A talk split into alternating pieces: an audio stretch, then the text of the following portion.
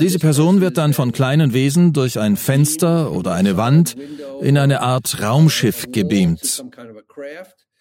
Und dann sehen sie etwas von dem Raumschiff, in dem sie sich befinden. Sehr weißes Licht, gekrümmte Wände, keine Anzeichen von Unterkünften. Sie werden bestimmten medizinischen Prozeduren unterzogen. Oft werden den Frauen Eizellen und den Männern Spermien entnommen, vermutlich um eine Hybridrasse zu erzeugen.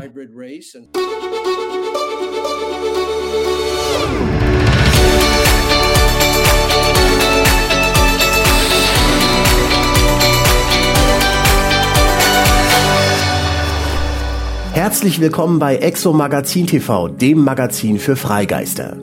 UFOs gibt es wirklich, das wissen wir aus Amerika. Seit Dezember 2017 hat sich dort die Debatte über UFOs dramatisch verändert.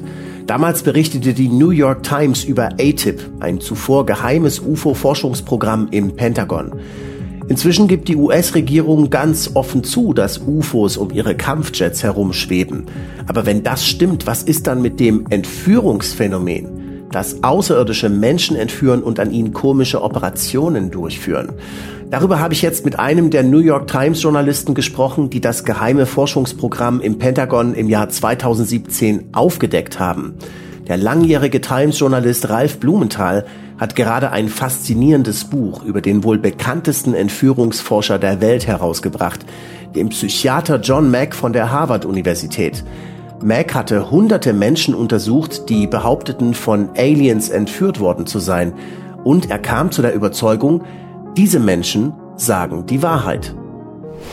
Sie waren also vorher nicht nur an UFOs interessiert, sondern auch an diesem viel wilderen und faszinierenderen Thema, dem Entführungsphänomen.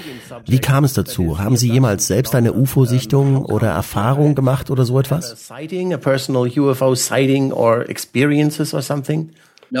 Nein, noch nie. Und John Mack auch nicht. Ich hatte nie eine Sichtung. Ich wurde nie entführt und John Mack war sein ganzes Leben lang ziemlich enttäuscht, dass er niemals so etwas erlebt hatte. Und später dachte er sich, dass es wahrscheinlich besser war, ein Außenstehender zu sein, statt ein persönlich Betroffener. Aber ich habe auch keine Erfahrungen dieser Art gemacht. Für mich war es eben eine gute Story. Es war faszinierend, dass sich ein Harvard-Psychiater für dieses Thema interessierte. Und ich habe alle Schritte nachgezeichnet, die ihn dorthin führten. Er setzte seine große Karriere aufs Spiel, um sich mit diesem eher anrüchigen Thema zu befassen. Leider. Also, aber wissen Sie, ich hatte keine persönlichen Beweggründe dafür.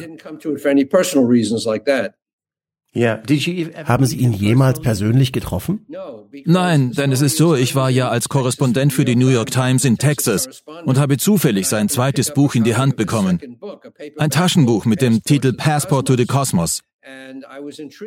Und ich war fasziniert davon, als Leser, dass ein Harvard-Psychiater sich für Menschen mit Erzählungen über Alien-Begegnungen interessiert. Und da dachte ich mir, den rufst du mal für ein Interview an. Das wäre bestimmt spannend. Ich hatte keine Ahnung, wie berühmt er da schon war. Man hatte ihn in Harvard überprüft und freigesprochen. Er war in der Oprah Winfrey Show aufgetreten. Er hatte diese beiden Bücher geschrieben. Er hatte viele Vorträge gehalten, aber das wusste ich alles nicht.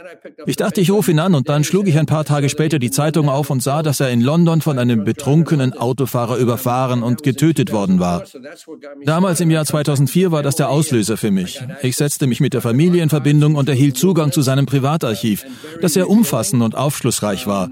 So hat alles angefangen. Uh, und jetzt haben Sie dieses Buch geschrieben. Ich glaube, es wurde bereits im März 2021 veröffentlicht, wenn ich mich richtig erinnere. The Believer, außerirdische Begegnungen, harte Wissenschaft und die Leidenschaft von John Mack. Und ich habe Sie in einem anderen Interview sagen hören, dass beim Schreiben des Buches seltsame Synchronizitäten passiert sind. Was meinen Sie damit? Uh, what do you mean by that? Uh, Nun, ich habe zum Beispiel herausgefunden, dass der Vater von John Mack, Edward Mack, als Professor am City College von New York tätig war, als ich dort studierte.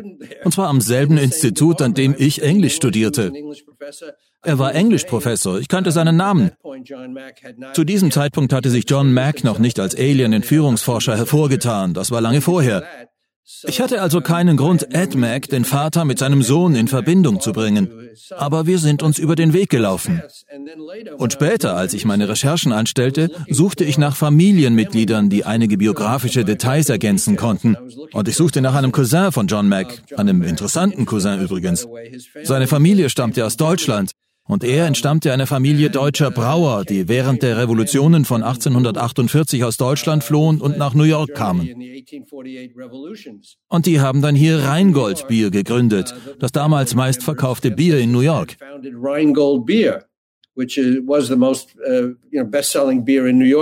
Ich habe also nach diesem Cousin gesucht. Ich suchte überall und dann fand ich heraus, dass er direkt bei mir in New York gegenüber wohnte. Ich musste also nur über die Straße gehen, um das Interview zu kriegen. Und er hat mir sehr geholfen.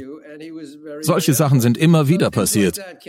Ich weiß nicht, wie ich das erklären soll. Vielleicht mit einer höheren Macht oder so.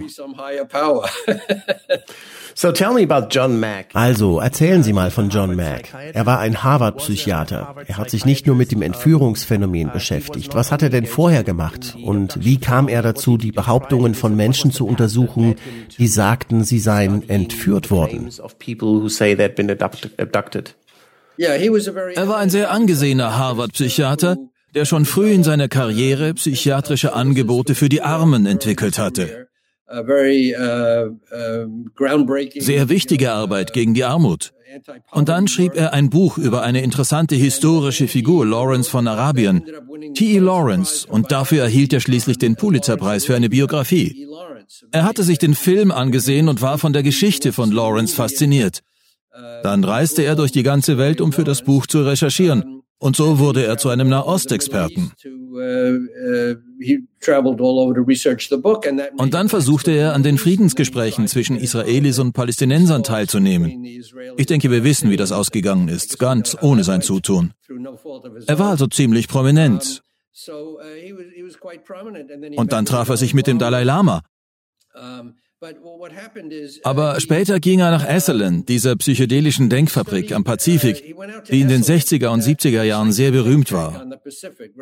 Dort beschäftigte er sich mit einer Art von Atemdisziplin, dem holotropen Atmen, bei dem man seinen Bewusstseinszustand durch kontrolliertes Atem verändern kann. Und das eröffnete ihm die ganze Welt der Spiritualität. Dabei war er ein sehr offener Mensch, sehr charismatisch und brillant. Er untersuchte Albträume und die Kindheitsentwicklung. Er war also offen für verschiedene Erfahrungen. Und plötzlich wurde er sich dieser spirituellen Dimensionen des Universums bewusst. Und dann erzählte ihm jemand von Entführungen durch Außerirdische. Und er besuchte einen anderen Forscher, Bart Hopkins, und das brachte ihn auf den Weg. Das war sein Werdegang.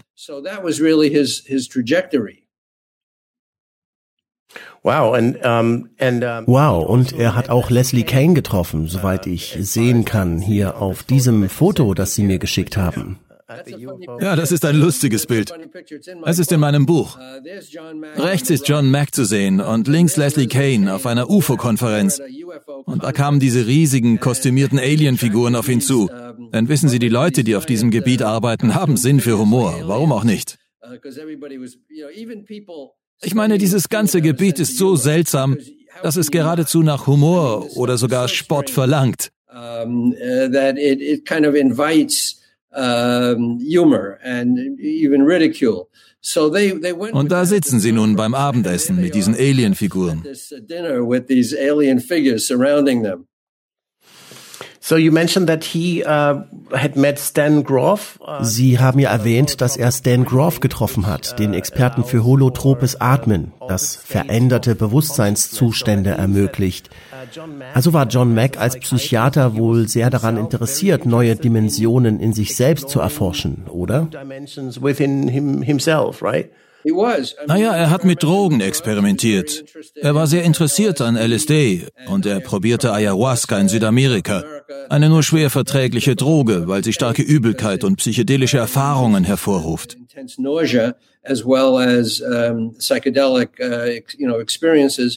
Aber er war offen für all diese verschiedenen neuen Dimensionen der Psychiatrie.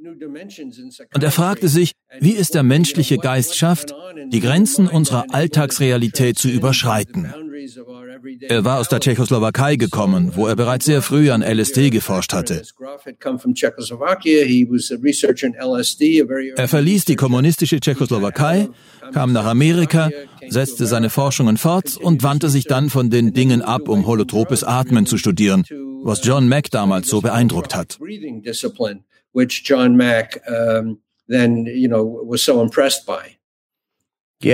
Also hat er das selbst praktiziert? Das hat er. Einer der wichtigsten Meilensteine in seinem Leben war, dass John Mack nach Esalen ging und zum ersten Mal holotropes Atmen mit Stan Groff ausprobierte. John Mack war als Baby durch den Tod seiner Mutter traumatisiert worden, die an einer Blinddarmentzündung starb, als er achteinhalb Monate alt war. Er hatte nie verstanden, warum ihm seine Mutter weggenommen wurde. Und er war immer auf der Suche. In einer dieser holotropen Atemsitzungen stellte er sich also vor, er sei wieder im Mutterleib und kämpfe um seine Geburt. Und er fand das sehr kraftvoll. Er verband sich auf eine Art und Weise mit seiner leiblichen Mutter, die er vergessen oder nie verstanden hatte. Und dann ging er sogar noch weiter zurück. Er erinnerte sich daran, wie er einmal russischer Bauer im mittelalterlichen Russland war und mit ansehen musste, wie sein Sohn von den Mongolen enthauptet wurde. Und es kam ihm sehr lebendig vor. Er dachte, dass er vielleicht ein früheres Leben angezapft hatte. Später glaubte er, dass das Bewusstsein vielleicht außerhalb des Gehirns ist, dass es fließend ist und reißt. Und das hat er angezapft. Das war nicht unbedingt sein Lebensinhalt, aber eine andere Dimension, zu der er irgendwie Zugang gefunden hatte. Das waren also sehr entscheidende Erfahrungen für ihn. Und es zeigte ihm wieder einmal, dass unsere Welt nicht unbedingt auf die alltägliche Realität beschränkt ist, die wir normalerweise erfahren.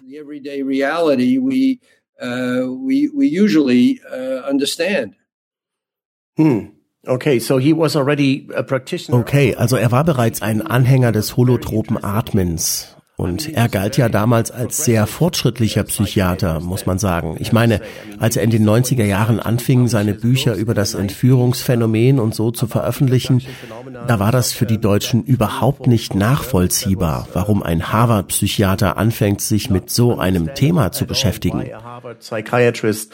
You know, would start engaging on such a subject. So, um, und dann fing er auch noch an, sich für das Entführungsphänomen zu interessieren. Wie kam es dazu? Hat er Menschen getroffen, die entführt wurden?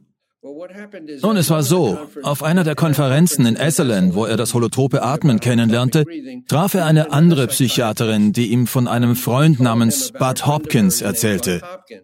Einem Künstler, der sich für Alien-Entführungsgeschichten interessierte. Bud Hopkins hatte Jahre zuvor ein UFO auf Cape Cod gesehen und das weckte sein Interesse an dem Thema. Er begann selbst nach Leuten zu suchen, die von Entführungen berichteten und brachte sich selbst Hypnose bei. Er erforschte das Thema und hatte bereits ein Buch darüber geschrieben.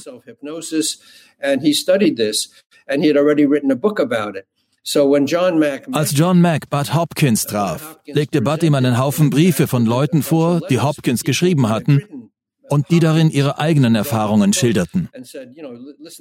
Mac war anfangs ziemlich skeptisch, aber dann las er die Briefe und fand sie interessant, weil die Leute alle über sehr intensive Begegnungen mit Außerirdischen berichteten. Uh, read the letters and thought that it was interesting that these people were all talking about these very intense und er hat einige dieser Leute um sich versammelt, weil er eben so ein Typ war. Er war mutig genug, dorthin zu gehen, wo es ihn hintrieb, und nichts konnte ihn davon abhalten. Uh, uh, er hatte keine Angst um seine Karriere, sondern er war fasziniert. Und wie er sagte, würde das jeder bei diesem Thema sein. Ich meine, das ist doch auch wirklich seltsamer Kram. Also wollte er mehr darüber wissen und begann selbst mit diesen Leuten zu sprechen. Und aufgrund all seiner Erfahrung in der Psychiatrie erkannte er gleich, dass sie nicht verrückt oder geisteskrank waren. Sie dachten sich das nicht aus. Sie wollten keine Publicity, denn wenn überhaupt, dann hatten sie Angst vor der Öffentlichkeit. Sie schämten sich für das, was geschehen war, obwohl es nicht ihre Schuld war. Und die Stories stimmten ziemlich überein und hatten so viele kleine Besonderheiten. Das wies darauf hin, dass sie nicht alle einem Drehbuch folgten. Und das ist auch Kindern widerfahren. Mac sprach mit Kindern im Alter von zwei Jahren, die erzählten, dass kleine Männer sie in den Himmel fliegen ließen. Und er dachte, also diese Kinder haben keine Bücher gelesen, konnten kaum sprechen und sie haben auch keine Filme gesehen. Sie schienen also tatsächlich von Erfahrungen zu berichten, die sie selbst erlebt hatten, was das Ganze noch mysteriöser machte. Und dann gab es einige von ihnen, die Narben hatten, die man nicht erklären konnte, weil man sie offenbar medizinischen Experimenten unterzogen hatte. Und die Geschichten wurden immer wilder und wilder. Tja, diese wilden Geschichten, die John Mack so interessierten, die riefen bald auch die Harvard-Universität selbst auf den Plan. Mit einer geheimen Untersuchung versuchte man John Mack loszuwerden, aber schließlich konnte man ihm keinerlei wissenschaftliches Fehlverhalten nachweisen.